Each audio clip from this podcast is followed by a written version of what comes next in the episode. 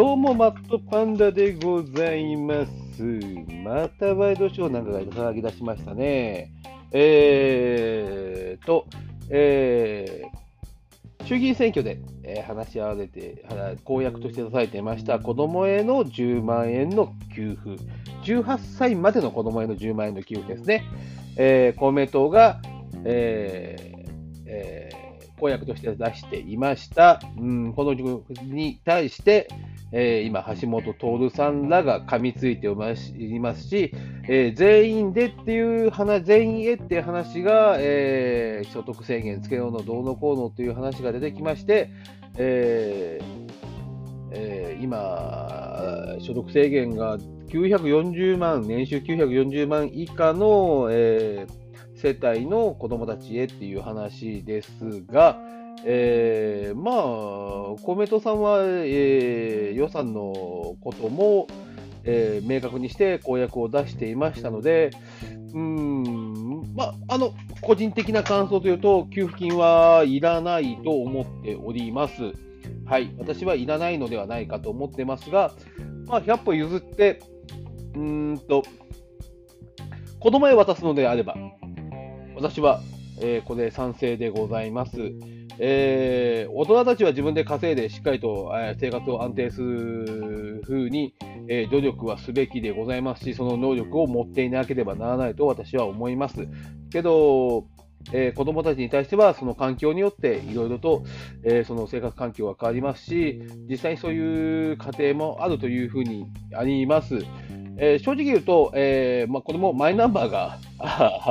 しっかり活用できていれば、さささっさと給付できる問題ですので、えーまずいいです。まあ、これに噛みついていますのが、えー橋本徹さんでございまして、えー話してる内容ですね、まあ、聞いてると何言ってんだこいつってずっと思ってるんですけど、えー一番最初言ったのは、こんなもん無駄だ、どうのこうのと言い出しました。うんじゃあ選挙中に言おうねって思ったんですけど、えーあの方の言い分では、あのこんなもんで配るのおかしい、どうのこうの、ああだこうだと言っております。で、うちなんか、うちなんか結構もらえるんだぜみたいなことを言って、そんなおかしいだろうって言ってるんですけど、えーっと、今これね、ツイッター上とかでどこでも見つけてないんですけど、えーっと、皆さん、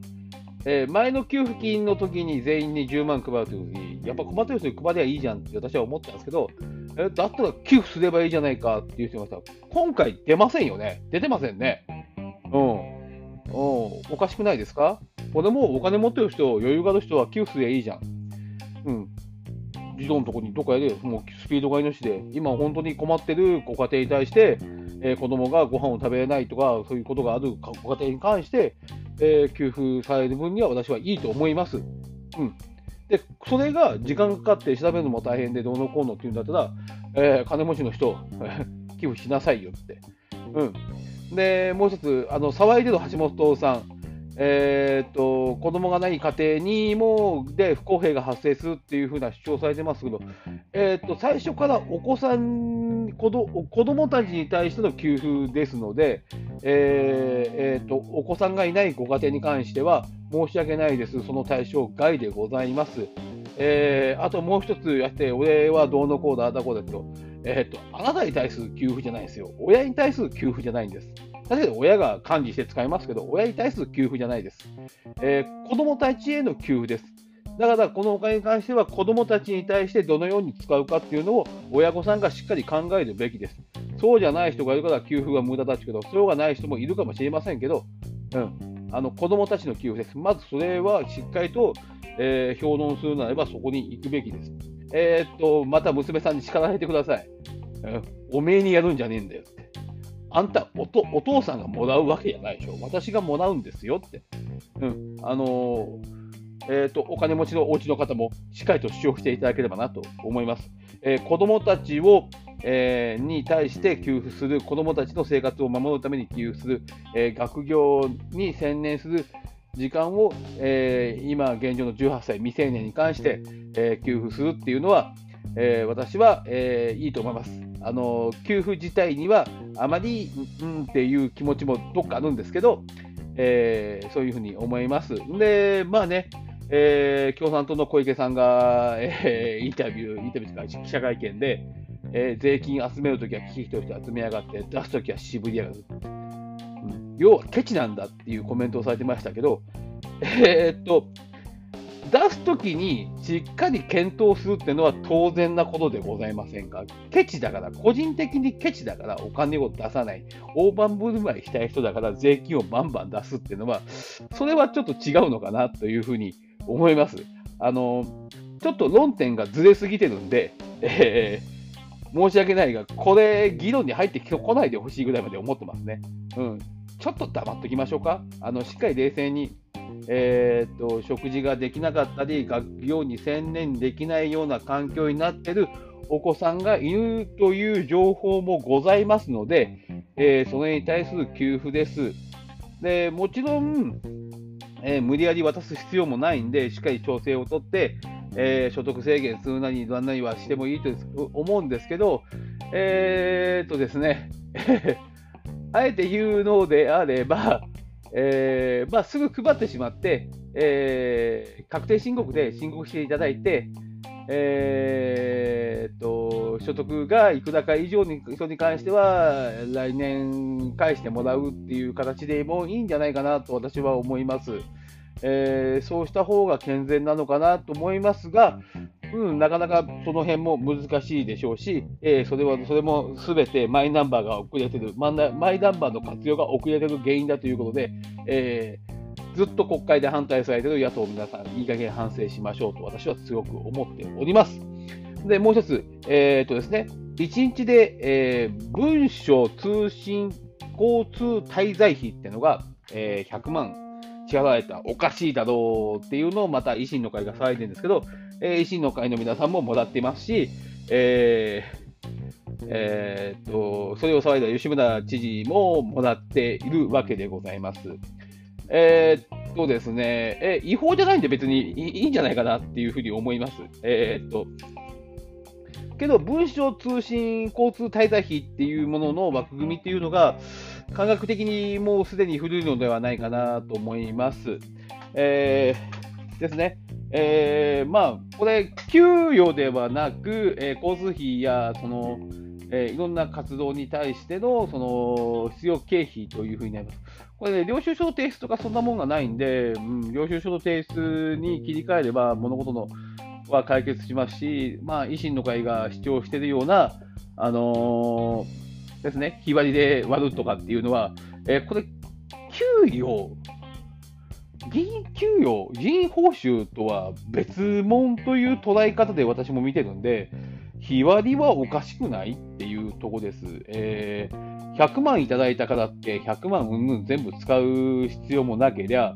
で、あと申し訳ないですけど、維新の会もどの政党の皆さんも、今までこれ、のうのうと回ってきてるわけなんで、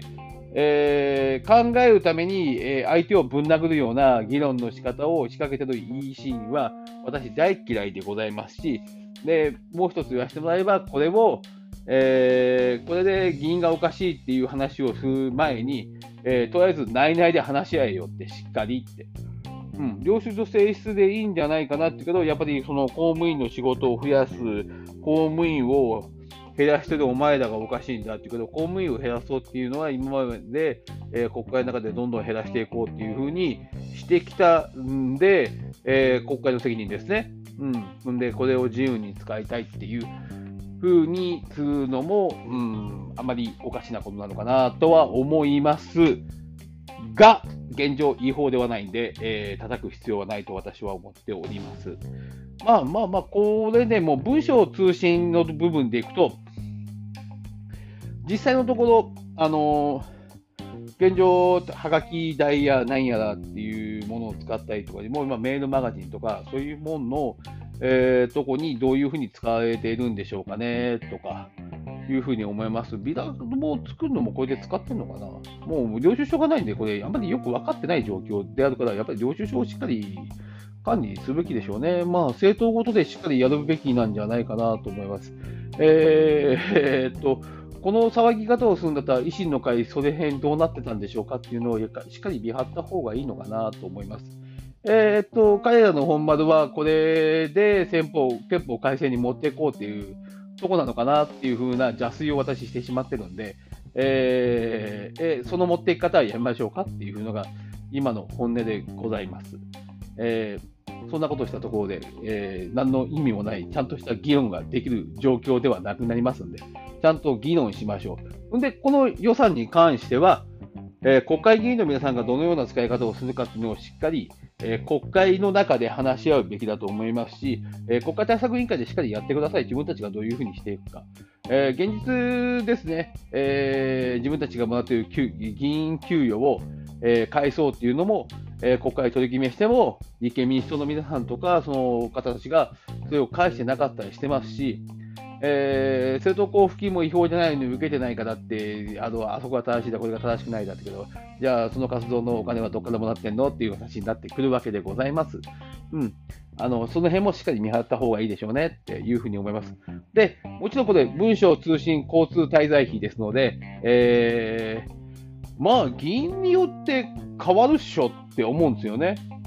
えー、国会に、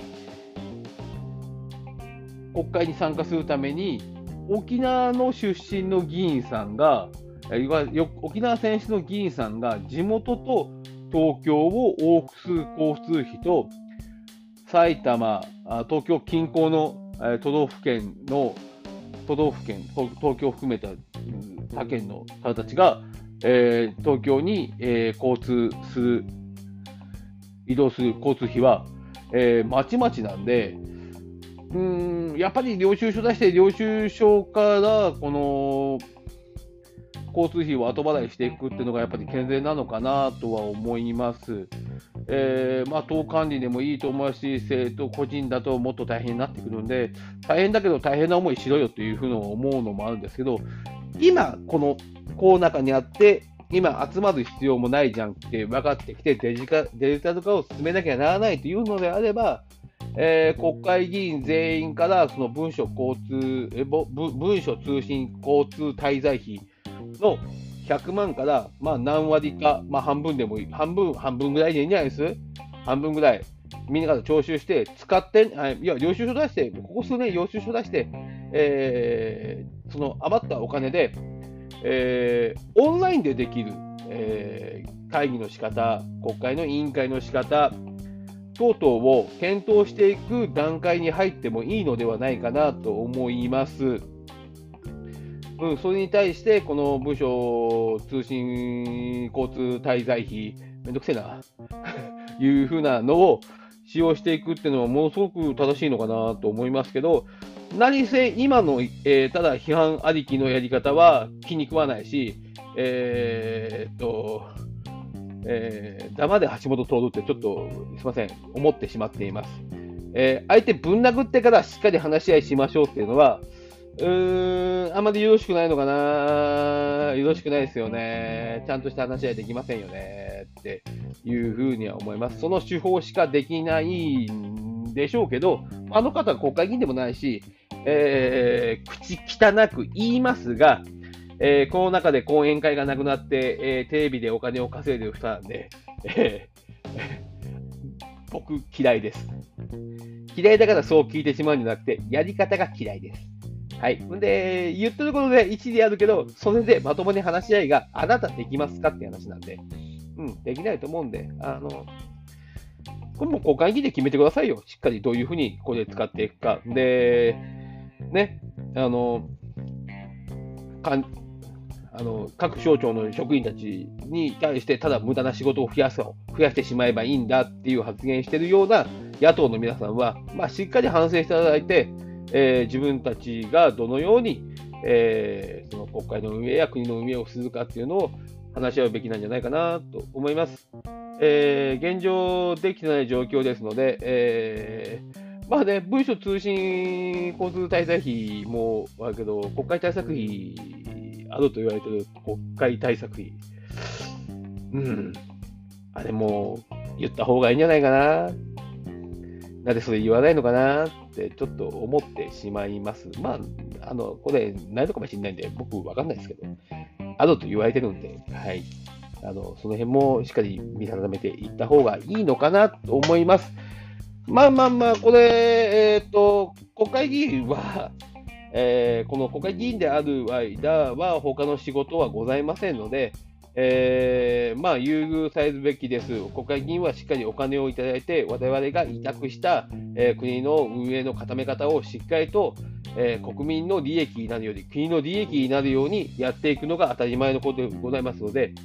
え、それなりの歳費に関しては認めていくべきだと思います。えー、この100万円が1日であったから気に食わないっていう議論に関しては、えー、法律が問題ないので、私はもうそれは致し方なしと思います。おかしいと思うならば、えー、日割りではなく、使った分に関して、領収書をしっかり関して、それに対して、えー、各